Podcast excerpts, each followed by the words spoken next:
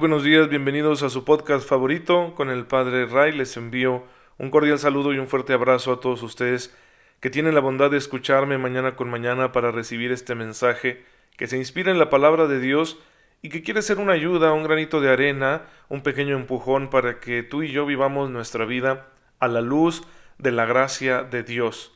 Gracia que se nos ha entregado en el misterio de Jesucristo nuestro Señor y en la efusión del Espíritu Santo que hemos recibido en el bautismo y la confirmación. Tú y yo estamos bautizados y confirmados, así que tenemos esta efusión del Espíritu en, nosotros, solo hay que dejarlo actuar para que nos ayude a vivir todas las cosas de la vida presente a la manera de Cristo, como Él, siempre con rectitud, buscando la gloria de Dios, buscando amar a nuestros hermanos y que en ello encontremos nuestra dicha aunque sea una tarea que en ocasiones se ponga un poco difícil por obvias razones, porque es complicada la existencia, porque somos débiles y pecadores, porque siempre hay retos nuevos que nos sacan de nuestra zona de confort y nos sumen un poquito en el caos, pero al explorar el caos aprendemos y extendemos el dominio del orden en nuestra vida. Así que pues ahí tenemos el don de Dios para poder vivir nuestra vida de la mejor manera posible. Les pido una disculpa por el día de ayer que no hicimos eh, transmisión porque eh, tuvimos problemas de conectividad. El Internet es una cosa que se dificulta, es una cosa que mm, de repente te falla y no sabes por qué. En fin, tenemos que aprender que es así y tampoco sentirnos tan dependientes cuando esta conexión se nos vaya porque nos acostumbramos muy fácilmente a ella y luego nos estresamos cuando no la tenemos a nuestra disposición hay tantas cosas que el Internet ha cambiado y bueno, debemos tener cuidado. El día de hoy la iglesia recuerda a un santo poco conocido, pero cuya vida es interesante, San Asterio, que fue obispo de una ciudad llamada Petra en la península arábica hacia el siglo IV. Sí, en aquellas regiones ya había cristianismo, fruto de una evangelización temprana, que fue penetrando en los territorios solitarios de aquella península, que sin embargo después en el siglo VII, siglo VII y siglo VIII, pues el cristianismo fue prácticamente barrido por el apogeo, el auge de los musulmanes, que fueron extendiendo su religión y su sistema de vida por aquella región y pues borraron los vestigios de cristianismo. Queda en Petra un lugar donde los cristianos se reunían a celebrar los misterios de su fe. Son una serie de iglesias excavadas en la roca, muy antiguas, dicen que es un lugar muy bonito para visitar, pues en fin, esa es la realidad de aquella región. San Asterio fue obispo de esta ciudad hacia el siglo IV y tiene una vida interesante porque al principio estaba fascinado con la doctrina de un sacerdote de la ciudad de Alejandría muy carismático llamado Arrio. Pero Arrio comenzó a negar la divinidad de Jesucristo, diciendo que Jesucristo solo era un ser humano, no como lo profesa la Iglesia, que es verdadero Dios y verdadero hombre. Entonces, eh, después Anasterio se convenció del error de esta doctrina, tuvo que ponerse del lado de la ortodoxia, llegó a estar presente en algunos eh, concilios y sínodos de la iglesia de aquel tiempo, por ejemplo, en el año 362 va al concilio de Alejandría, un concilio local, y allí al lado de San, Atanasio, el gran defensor de la fe en la encarnación del Verbo, de la divinidad de Jesucristo, pues hicieron una declaración conjunta donde declaraban la doctrina de Arrio como perniciosa y defendían la fe establecida en el concilio de Nicea algunos años antes, en el año 325. Esto le valió el destierro por parte del emperador Constancio, que lo envió al desierto de Libia. Sin embargo, con el siguiente emperador, Juliano, eh, salió de allí y pudo regresar a su sede episcopal. Y se nos cuenta eh, de él gracias a San Atanasio, que fue obispo de Alejandría y que fue su amigo y juntos fueron pues mm, fueron eh, defensores de la ortodoxia, defensores de la fe de la Iglesia en la divinidad de Jesucristo. Y pues valientes, ¿verdad? Porque sufrieron, ¿sí? Por lo que parecen ser ideas intrascendentes. A veces la gente así se queda con esto, ¿no? Pues ¿quién va a dar su vida por una diatriba teológica?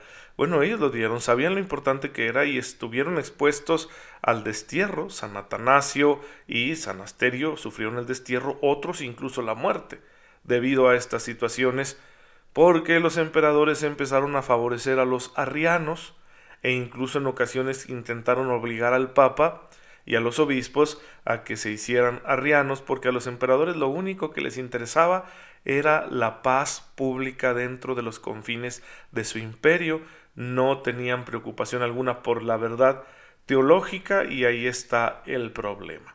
Pues bien, hermanos, para vivir así uno, para poder defender uno su fe, para poder estar firmes en las convicciones espirituales más profundas que guían nuestra vida, necesitamos obviamente de la virtud de la esperanza. Y es lo que estamos nosotros ahorita estudiando siguiendo el catecismo de la Iglesia Católica. La esperanza es una virtud, un don que Dios nos da para que lo desarrollemos en nuestra vida y nos permita precisamente ser firmes. Hay que esperar la respuesta última que Dios le dará a nuestra vida y que se encuentra en la eternidad la eternidad a la cual nosotros entraremos cuando Jesucristo vuelva y consume todas las cosas, cuando sea el juicio final y la resurrección de los muertos y la manifestación de la nueva Jerusalén, donde Dios será todo en todos. Esa es nuestra más grande esperanza. La virtud de la esperanza nos hace confiar en que esta promesa se hará realidad. La vida perfecta que Dios ofrece a los que lo aman. Pero mientras se llega ese gran día, nosotros tenemos que vivir aquí sabiendo que Dios actúa a nuestro favor. No es solo, por lo tanto, cruzarnos de brazos y decir, bueno, me espero a que Cristo vuelva, no. Tenemos que dejar actuar a Dios a través de nosotros. Pero ¿cómo? Si aquí pasan tantas cosas malas. Bueno, si tú te enfocas en amar a Dios, ten la seguridad de que todo lo que te pase será para tu bien, hasta las pruebas, las dificultades, enfermedades y tribulaciones. El problema no está en tener aquí sufrimientos, sino que el problema está en no amar a Dios. Y no lo digo yo, lo dice la Escritura, Romanos 8:28, Dios ha dispuesto que todas las cosas ocurran para bien de los que lo aman. Así que si tú amas a Dios, entonces todo va a ser para tu bien. Ahora no confundamos el amor con un sentimiento. El amor del cual nos habla el Nuevo Testamento es un amor operativo, un amor que se convierte en obras concretas.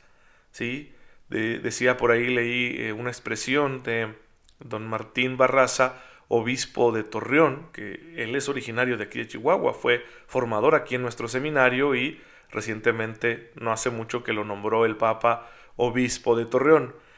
Y bueno, mm, dice, eh, me encontré esta expresión suya, dice, así como la fe está sin obras está muerta, el amor sin obras también está muerto. Entonces no está hablando el Nuevo Testamento de un sentimiento, sino de un amor operativo, un amor que se manifiesta en las obras. ¿Cómo lo sabemos? Porque Jesucristo lo enseñó, Mateo 7:21, ¿sí? No todo el que me llame Señor, Señor, sino el que haga la voluntad de mi Padre. Hacer la voluntad de Dios, en eso consiste el amor. ¿Cómo conocemos la voluntad de Dios? Bueno, en ese diálogo que tiene nuestra conciencia con la palabra de Dios, palabra que nosotros recibimos a través de la enseñanza de la Iglesia. Y así, la virtud de la esperanza nos permitirá alcanzar con fidelidad la meta de nuestra fe.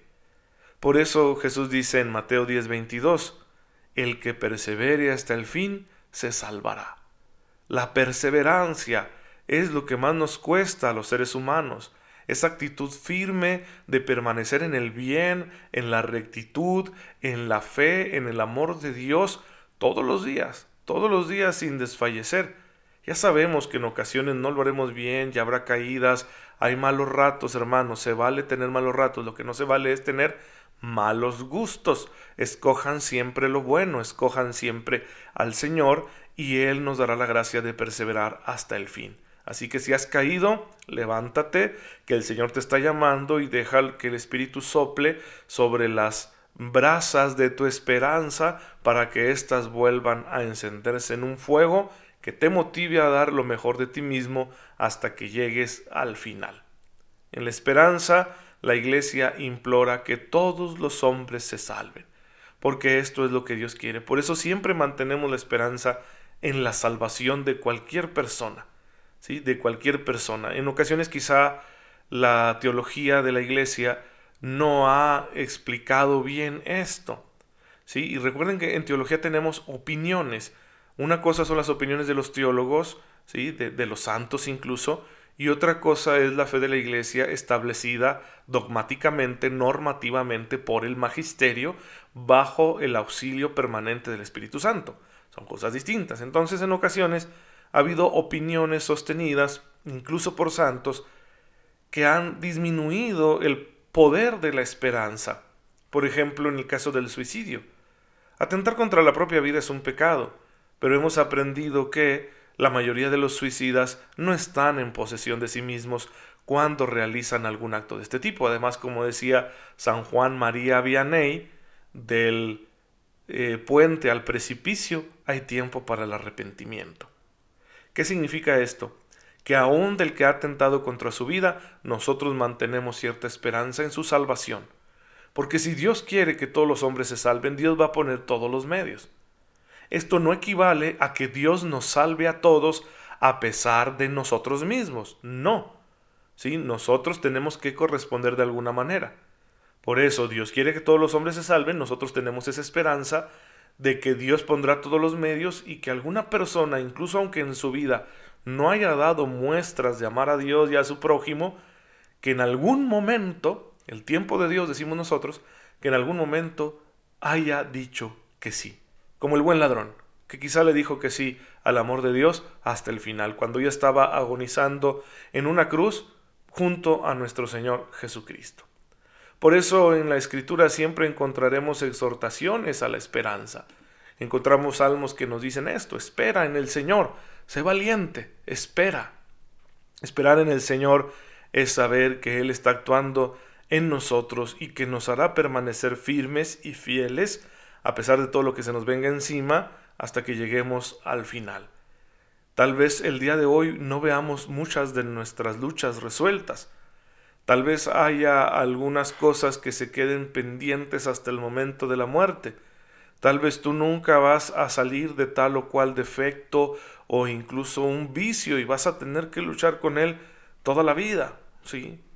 Pero eso no es lo importante, lo importante es que te mantengas en esa lucha movido por la esperanza, movido por la confianza en que Dios está actuando misteriosamente en tu vida porque quiere conducirte a la salvación final.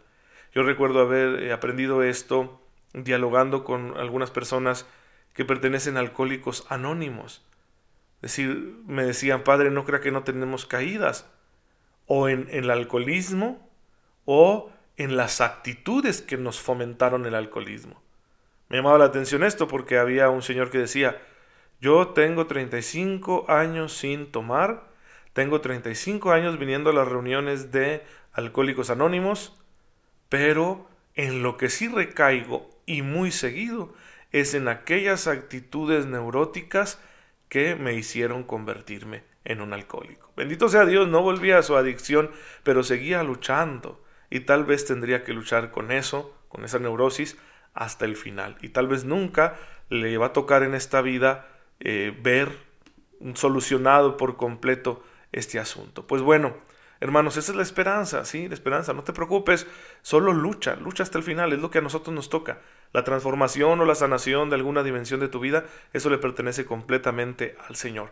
A nosotros lo que nos toca es luchar sabiendo que Algún día podremos acceder a una vida perfecta, sin defectos, ni vicios, ni tribulaciones, ni siquiera una sola lágrima, en la presencia del Dios que nos ama, Padre, Hijo y Espíritu Santo. Vamos a darle gracias al Señor, hermanos, por esta enseñanza que ilumina nuestra vida. Padre, te pedimos perdón por todas las veces en que nos hemos impacientado. Ayúdanos con tu gracia a mantenernos firmes en la esperanza. Concédenos esa perseverancia final para que podamos algún día llegar a contemplar tu rostro. Por Jesucristo nuestro Señor. Amén. El Señor esté con ustedes.